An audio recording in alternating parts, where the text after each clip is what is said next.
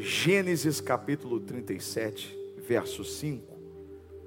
Gênesis capítulo 37, versículo 5. Certa vez, José teve um sonho, e quando o contou aos seus irmãos, eles passaram a odiá-lo ainda mais. Só até aí. Amém? Eu já ouvi muitos pregadores, eu já ouvi muita gente usando esse texto como base para uma ideia de que você não deve contar os seus sonhos para as pessoas. Você tem que guardar os sonhos de Deus, as revelações que Deus colocou dentro do seu coração, porque é muito arriscado e eles usam muito esse exemplo, dizendo: olha, não conte para ninguém, porque se você contar, as pessoas vão estragar, vai dar errado, as pessoas vão gorar, né? até crente acredita nisso e diz: olha, a pessoa vai ter um olho gordo diante daquilo, meu Deus do céu. E aí usam o exemplo de José, dizendo: Você viu José? Se ele tivesse guardado esse sonho, não tivesse contado para os irmãos, ele não teria sido lançado num poço, ele não teria sido vendido como escravo, ele não teria nem sido preso. É verdade. Mas é verdade também que sem tudo isso, ele também não seria o governador do Egito. Uau! Quero chamar sua atenção para uma outra história. O outro lado dessa história, porque conhecendo a história toda, e a gente tem a chance de conhecer toda a história, ter contado os sonhos para os irmãos, de verdade, foi a pior coisa mesmo que José fez. Ter contado os sonhos para os irmãos que o odiaram por isso, ter contado impediu o cumprimento dos sonhos? Ter contado mais atrapalhou ou mais ajudou no processo? Conhecendo toda a história e sabendo que o poço, ser vendido, ser preso, tudo isso contribuiu para que ele chegasse ao governo e se cumprisse o sonho. Eu não estou aqui de forma alguma fazendo uma apologia ao, com, ao compartilhamento de tudo que Deus fala com você, de todos os seus sonhos, com todo mundo. Não estou dizendo que você tem que ir para a rede social. Eu não estou dizendo que você tem que, que sair na rua e contar para as pessoas, sem nenhum critério. Porque às vezes é verdade, a gente se arrepende por ter contado um sonho para alguém. Às vezes a gente conta o sonho por inocência, assim como José. José, poxa, se você não confia nos seus irmãos, você vai confiar em quem? Ele chega, conta para os irmãos, e os irmãos já odiavam ele, porque ele era o preferido do pai, então passaram a odiá-lo mais. Mas às vezes a gente é inocente. Eu me lembro que meu sonho sempre foi trabalhar na televisão. Eu trabalhava em Cardoso, na rádio Alvorada, 1080 kHz, mil watts de potência, falando em Cardoso e cochichando na região. Eu queria trabalhar na televisão. E aí, quando chegava o carro da TV, lá na, em Cardoso, eu tinha aquela chinela havaiana azul, dá para imaginar a cena, oh Jesus, tenha misericórdia. Eu naquela bicicleta carguê, não, não era cargueira ainda não, era barra forte aquela azul monarque barra forte, azul metálica. Eu corria, igual um louco atrás do carro da televisão, carro de reportagem. Aí tinha um repórter cinematográfico, a repórter era muito. ficava lá. E aí o repórter chegava, o cine, cinema, cinematográfico, o repórter cinegrafista, e eu dizia assim para ele: um dia eu vou trabalhar na televisão também. Ele olhava para mim, ele, ah, legal. Eu falei: um dia eu vou trabalhar, você vai ver, nós vamos trabalhar junto. O tempo passou, eu comecei a fazer faculdade de jornalismo e um dia eu encontrei na faculdade, num evento que estava tendo, o Micael. O Micael era um rapaz que ia lá em Cardoso, trabalhava na Rede Globo no Oeste Paulista, na TV Paulista, que era a TV Progresso, que na verdade era a Globo na região de Rio Preto. E ele ele tinha estudado na mesma faculdade que eu estava começando, e aí eu encontrei ele, eu falei, e aí, tudo bem? Ele, oi, tudo bem? Eu falei assim, eu sou aquele cara que corria atrás de você lá em Cardoso, quando você ia lá fazer reportagem. Ele, claro que ele não lembrou, né? E eu disse, eu quero, quero trabalhar, comecei jornalismo agora. Aí ele olhou para mim e disse assim, você precisa fazer um estágio numa TV. Já agora, no primeiro ano, começa fazendo um estágio. Você já tem experiência com rádio? Eu tinha contado a minha história para ele. Ele falou assim: vai ser, vai ser mais, mais fácil para você. Aí ele disse assim: Olha, é o seguinte, a TV universitária, que é a TV da faculdade, está com inscrições abertas. Eu vou, eu vou falar uma coisa para você. Vai lá amanhã. Vai lá amanhã. Vem de Cardoso para cá de manhã. Vai lá e tenta o estágio, porque você precisa fazer um estágio. Isso vai fazer toda a diferença na sua vida. Eu fiquei todo feliz. Nem dormi à noite pensando, eu preciso fazer esse estágio. Senhor, me ajuda, me ajuda. E aí eu contei para um grande amigo que também fazia jornalismo. Eu falei, ó, eu vou fazer ah, uma entrevista, eu vou amanhã lá e vou me, me oferecer para fazer estágio na TV universitária. E aí eu não consegui liberação, não consegui no dia seguinte. Passou uns dias, esse meu grande amigo chegou para mim e falou: Estou fazendo estágio na TV universitária. Falei, sério? Ele é. Então, fui lá, fiz o teste e tal. Era a última vaga e eu já estou. Falei, que legal. Eu voltei para casa e falei, nossa que eu fui falar, mano? Só tinha uma vaga, o cara foi lá, conseguiu, e agora? Eu fiquei chateado, falei com Deus, mas graças a Deus eu, passa rápido, eu passou. Eu continuei trabalhando na rádio, mas ele não ficou muito tempo, ele acabou não ficando lá naquele lugar. Passou quase um ano. E aí então fiquei sabendo que abriram de novo vagas para estágio. Daí eu fui. Eu fiz, passei. Comecei a fazer estágio. A chefe era diferente da chefe de quando ele entrou. E eu comecei a entender por que não era o tempo de eu ter ido antes. Do estágio eu fui contratado, do contratado, eu fui para a TV. Tem, da TV Tem, eu vim para a IPTV, foram 10 anos apresentando jornais. E o meu amigo nunca mais trabalhou em televisão. Ter falado para ele impediu a história. Ter contado para ele, até ele ter ido primeiro que eu, ter conseguido o lugar, impediu que eu trabalhasse na TV e apresentasse por 10 anos telejornais? Não. Por que não? Porque se você conta, ou se você não conta, quando o sonho vem de Deus, ninguém pode impedir dele acontecer.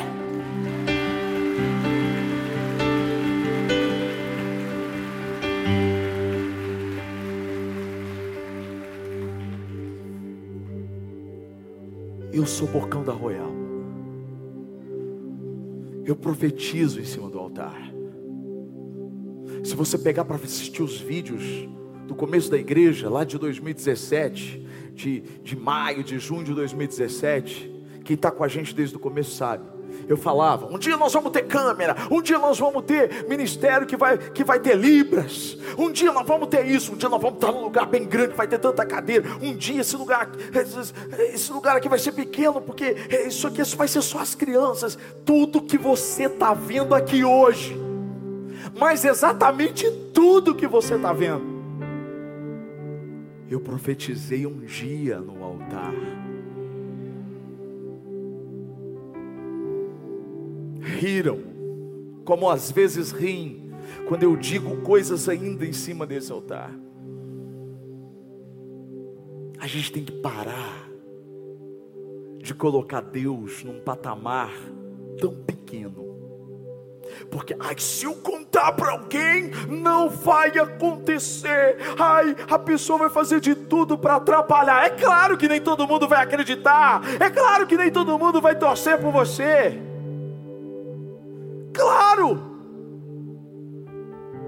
Mas o que você precisa entender que o contar às vezes faz parte do próprio propósito de Deus, mesmo que aquilo complique a sua vida. Sabe por quê? Porque precisa ter testemunha. Alguém, alguém precisa lá na frente dizer: rapaz, ele falou mesmo que a igreja ia ser assim, que ia ser assim, que ia ficar nas margens da rodovia. Lembra disso? Mas a gente vai chegar ainda na rodovia. Ah, porque. Não, cara. As pessoas, as pessoas, as pessoas vão, elas vão ser caladas elas vão ser caladas diante da visão e do testemunho que Deus vai ter em relação à sua vida. Às vezes a gente precisa acreditar. Às vezes o falar é necessário para que você realmente creia. Eu não estou falando que você tem que sair daqui contando. Eu não estou dizendo isso. Eu estou dizendo que a gente tem que acreditar no que Deus coloca dentro de nós. É por isso que eu não paro, é por isso que eu continuo falando, é por isso que eu digo para você: o ano que vem, 2022, é o ano que nós vamos começar o terceiro culto aqui, e no nome de Jesus, se Deus quiser, a gente pode terminar o ano de 2022 com quatro cultos no domingo, reunindo aqui, sabe quanto? Quase seis mil pessoas. Guarda, escreve, porque vai acontecer. Pode guardar isso.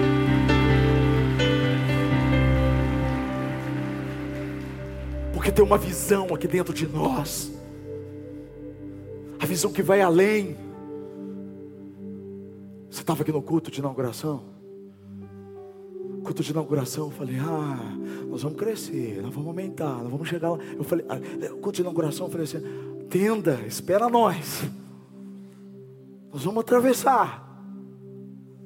Eu nem tinha ideia que esse lugar aqui podia ser alugado para o estacionamento.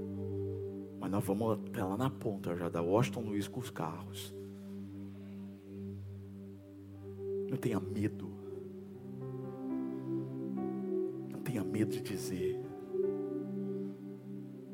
Às vezes a gente a gente conta uma coisa que às vezes não, não tem nada a ver com o momento que a gente está vivendo. José era um, um dos mais novos irmãos quando ele, ele começou a contar um sonho que mostrava ele como se ele tivesse numa posição de autoridade sobre os irmãos. Os, os irmãos olharam para quem é esse menino? Quem é esse que esse cara está achando que é? Às vezes as pessoas olham para a gente e dizem isso também. O que, que é? O que, que essa missão e encorajamento está achando que é? Está falando de 10% da cidade? É, é. A gente está falando 10, daqui a pouco a gente vai falar de 20. Sabe por quê? Porque um dia nós vamos ter a nossa sede, a gente vai ter o nosso campus, vai ter a nossa faculdade, vai ter a nossa escola. Tudo isso um dia vai ser real. Vai ser real.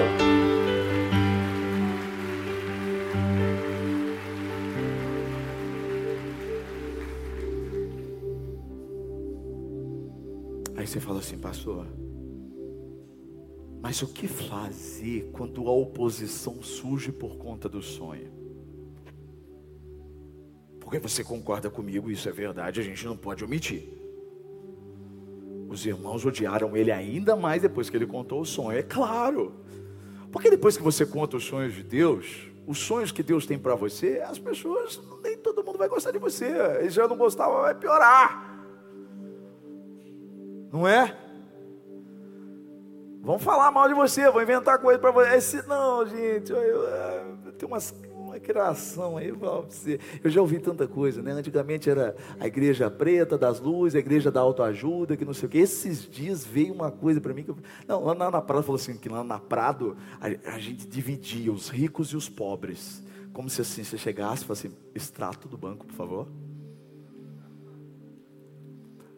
Você tem uma coisa, fica ali. Você que não é, fica ali. É uma criatividade, não é?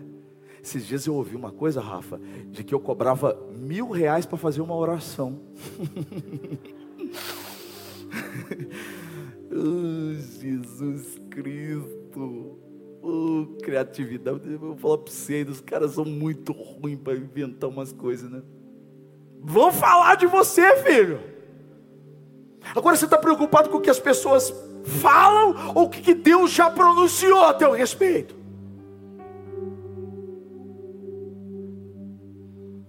Agora deixa eu dizer uma coisa. Vão se levantar. Podem se levantar. Os irmãos José se levantaram contra ele. Levantaram, levantaram. Jogaram ele lá no poço. E aí agora eu quero te mostrar uma coisa na Bíblia que é fantástica. Você sabia que Deus usa até os seus perseguidores, os seus inimigos. Deus usa até as circunstâncias adversas para você chegar onde Ele planejou. Se você olhar de trás para frente a história, você vai ver que quando os caras, todos eles, pensaram que estavam prejudicando José, na verdade eles estavam ajudando José. Aí eu fico pensando, sabe aquela pessoa que te persegue no seu trabalho? Às vezes ela está te ajudando, às vezes ela é aquele martelinho que na verdade está te lapidando. Sabe aquele, aquela circunstância que você fala, pelo amor de Deus, tá, cara, essa circunstância é que na verdade está te forjando e está te preparando para algo que você não tem ideia.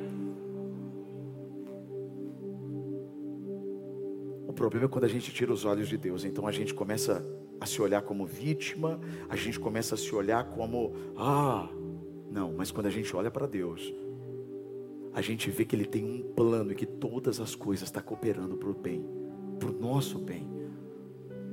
Aqui é um exemplo disso. Eu tenho muitos exemplos na Bíblia. Esses dias eu ouvi uma história, você já deve ter ouvido, uma história de que tinha uma família muito crente, sabe? Crente mesmo, crente, pai estava passando por dificuldade, estava passando por, por, por por necessidade financeira, e aí não tinha comida em casa e tal, e aí tinha um cara que conhecia essa família, que zombava dessa família, zombava da fé dessa família. Aí falou assim: agora eu vou pegar essa família. Ele foi lá no supermercado, fez uma compra muito grande, muito grande, comprou muita coisa, muita coisa, e levou lá na casa da mulher, na casa da família. Aí chegou lá e tal, bateu palma, entregou todas aquelas comidas, falou assim: eu queria que vocês aceitassem. É, então a família chorou, ficou todo feliz, pegou toda aquela comida, começou a guardar. Aí ele disse assim: só tem um detalhe que eu preciso falar para vocês. Quem mandou isso para vocês foi o diabo, porque ele sabia que aquilo poderia ofender aquela família. E a mulher, cheia de fé, de oração, disse: É, porque quando Deus manda, até o diabo obedece. É. Como é real isso? Como é real na Bíblia isso? Você sabia que Deus usa o inimigo para nos levar onde Ele quer que a gente vá? As pessoas olhavam para o gigante Golias e falavam: Nossa, cara, esse, esse gigante está desafiando a gente faz 40 dias. Esse cara aqui, ele vai matar a gente, vai acabar com a gente. Aí chega Davi. Davi poderia ter olhado para o gigante, às vezes, como você olha para os gigantes que aparecem no seu dia a dia. Ai, gigante, Deus, por que, que o Senhor permite um Golias na minha vida, Senhor? Por que, Senhor? Para me humilhar, Senhor. Olha a ameaça que Ele está fazendo para mim, Senhor.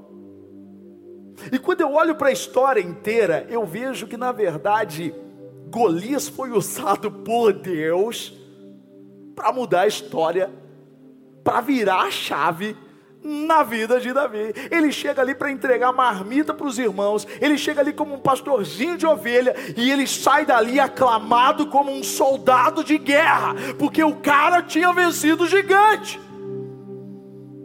Sabe o que eu entendo com isso? Que o gigante foi, na verdade, uma bênção na vida de Davi.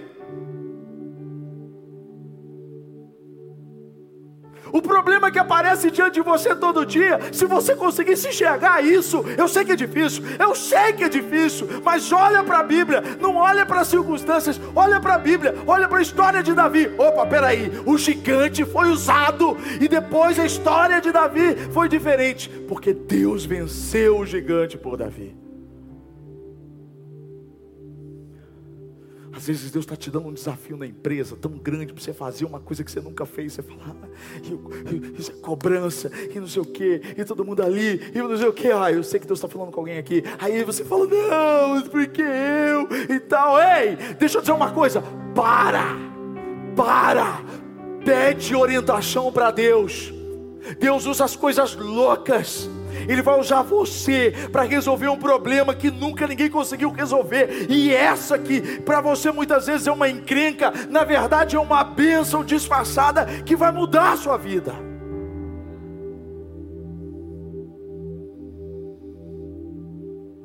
Paulo, oh meu Deus, o apóstolo Paulo, a Bíblia diz que ele ia pregar na Ásia. Aí o Espírito Santo disse: Não vai não e mostrou para ele a visão de um homem, de um homem que precisava ouvir a palavra. Então ele partiu, ele foi para outra rota.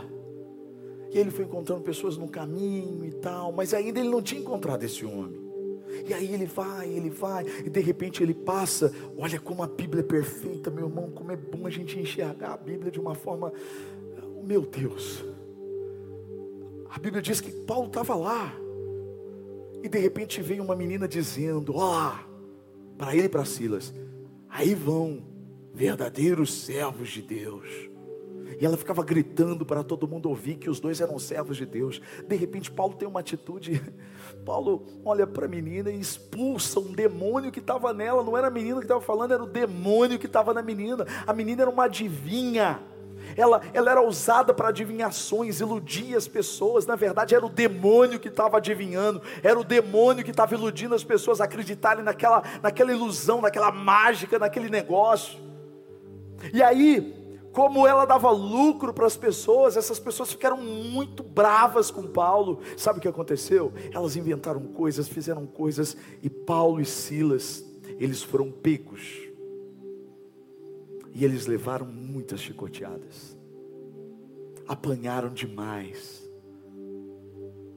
E não só apanharam, eles foram presos.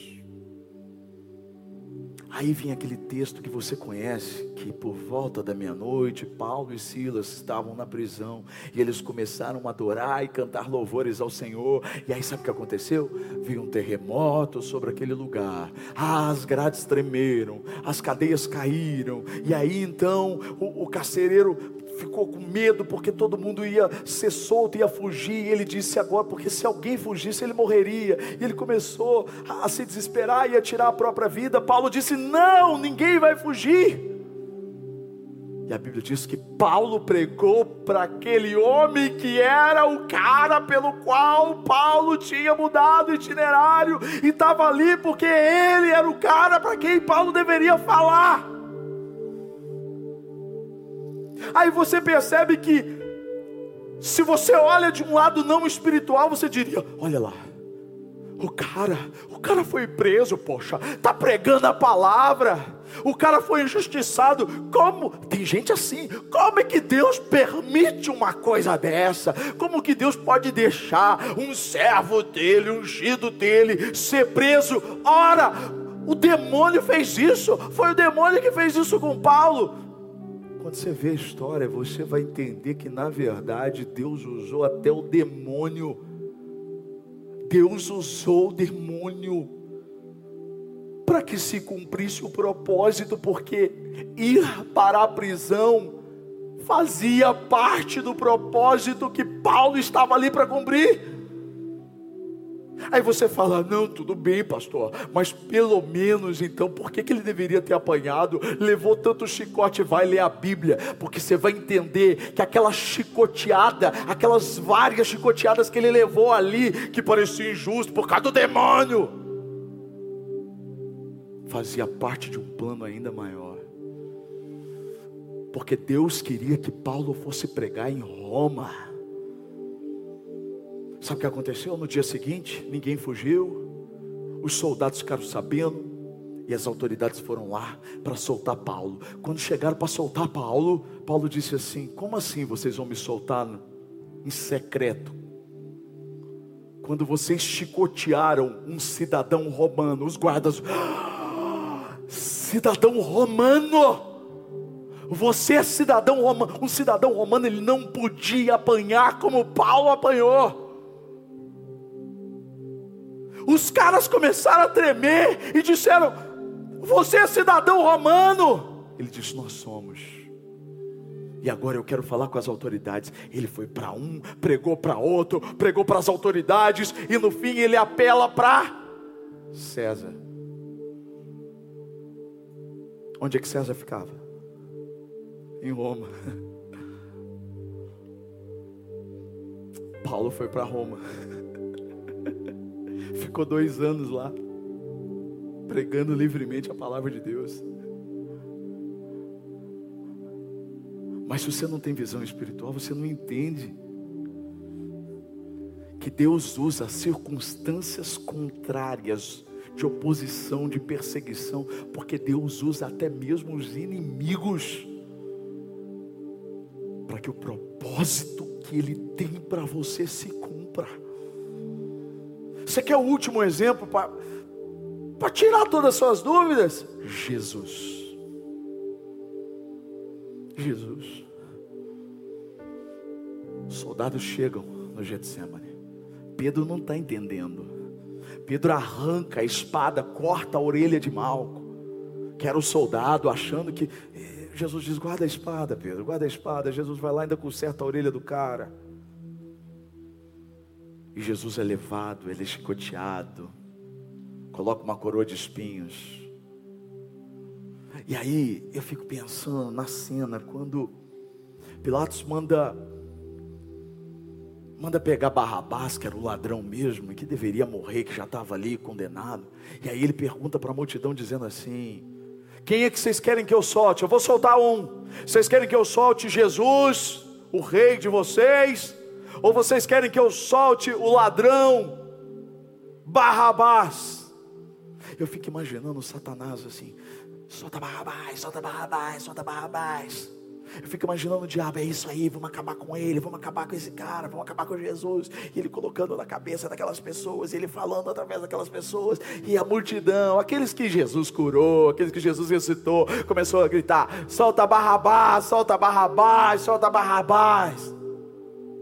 Jesus vai para a cruz. Se você é o filho de Deus, sai daí, rapaz. Curou tantos, não pode se salvar. E começaram a falar barbaridades para ele. Jesus olhava para eles e só dizia: Pai, perdoa-os, porque eles não sabem o que dizem. E começaram a falar, e começaram, e começaram, e daqui a pouco vai lá, começa a crucificação. Imaginando no inferno, o diabo dizendo: vencemos, acabou, acabou quem ele achava que era, acabou, acabou, acabou. A hora que Jesus disse: Pai, nas tuas mãos eu entrego o meu espírito. A Bíblia diz que o dia virou noite, ah, os raios, os trovões, os sepulcros se abriram, o véu se rasgou. Alguém olha e diz: Não, nós matamos o Filho de Deus. Oh, oh, oh, oh, oh, oh, oh. Eles achavam que estavam acabando com a história. Na verdade, eles estavam sendo usados para que a história começasse, porque através da morte de Jesus nós recebemos a salvação. Jesus veio para isso.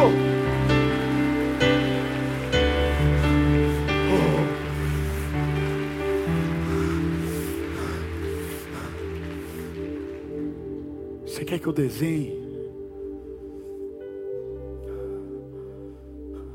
Você precisa terminar esse ano, coração grato.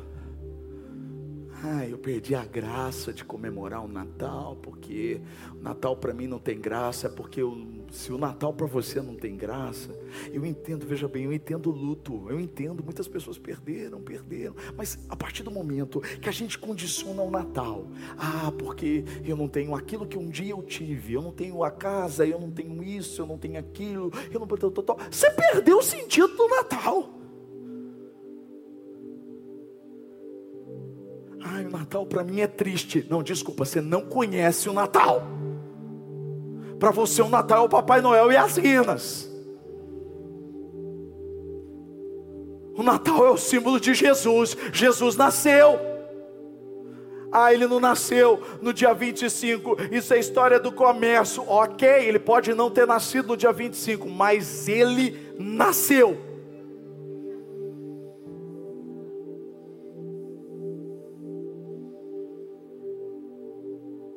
Deixa eu dizer uma coisa para você: termina o ano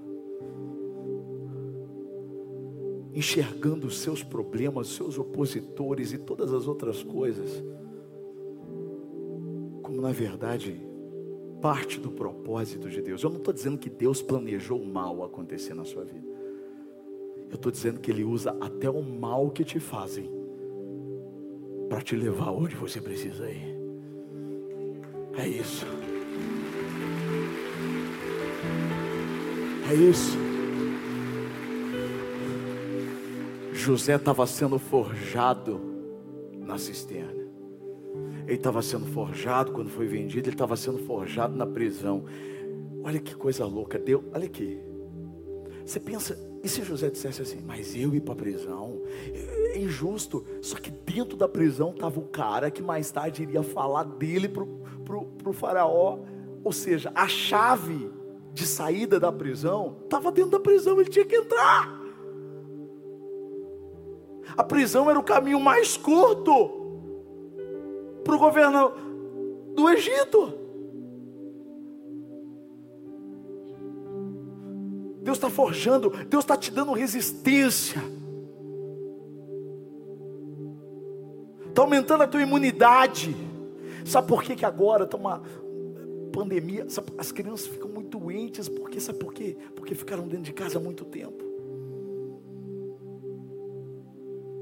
Às vezes a gente quer proteger as crianças, né? A vida inteira foi assim. Não estou falando agora por causa do Covid, não. Estou falando, a gente quer proteger a criança, mas a, a verdade, a gente sabe.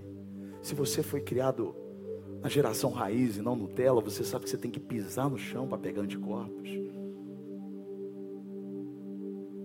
Você sabe que o seu organismo, vai ganhando força. Por que está um surto de gripe em vários estados? Por quê? Porque as pessoas não tomaram a vacina conta do Covid, porque ficaram trancadas. Não estou dizendo que elas não deveriam ficar, isso nos exigiu isso.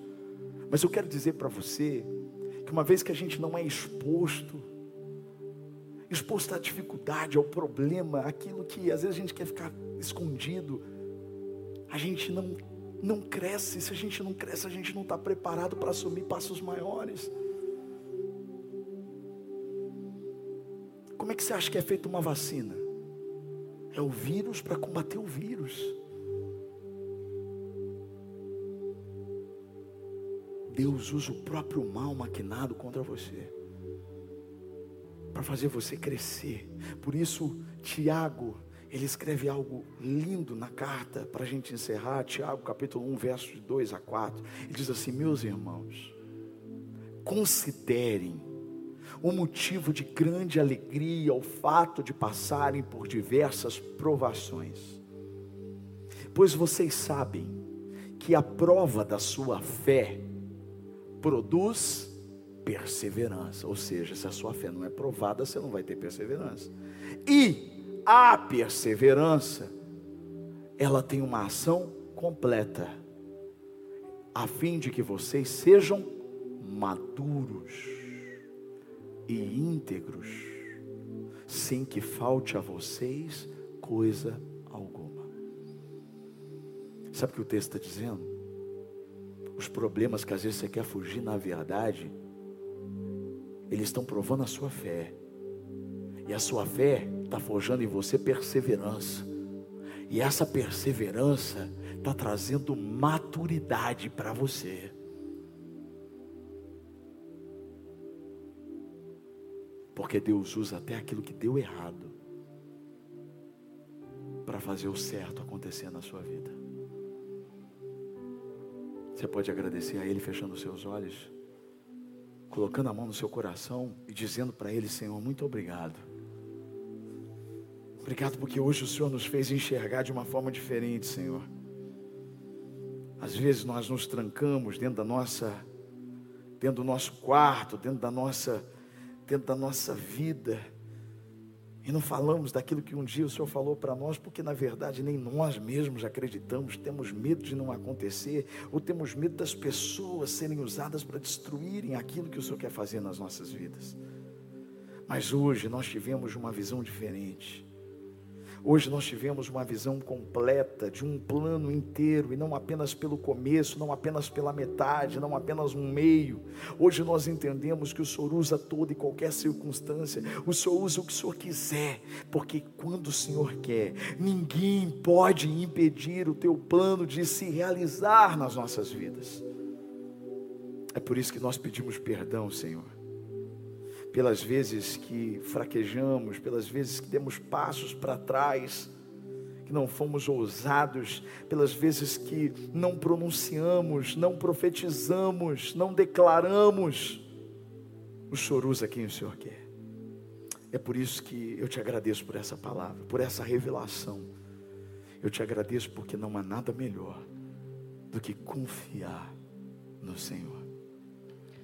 Se a vitória não consegues enxergar, espera no Senhor e confia. Espera Ele vem, confia Ele vem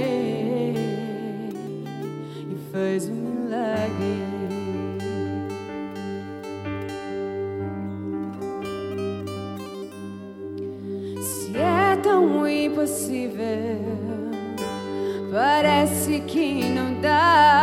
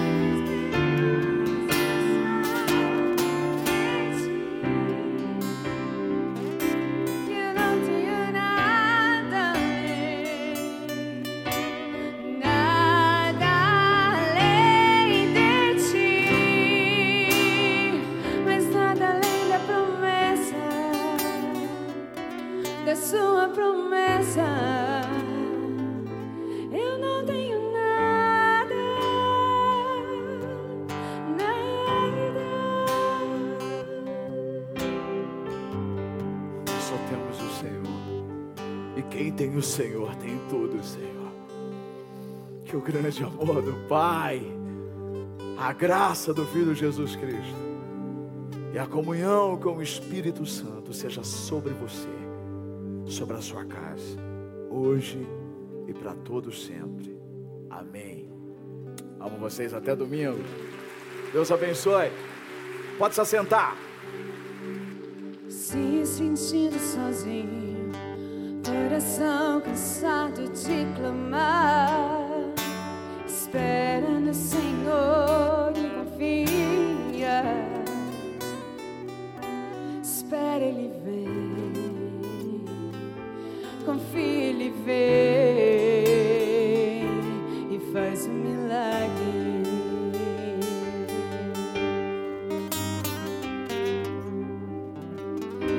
Teu choro não é em vão, seu Deus consiga estar.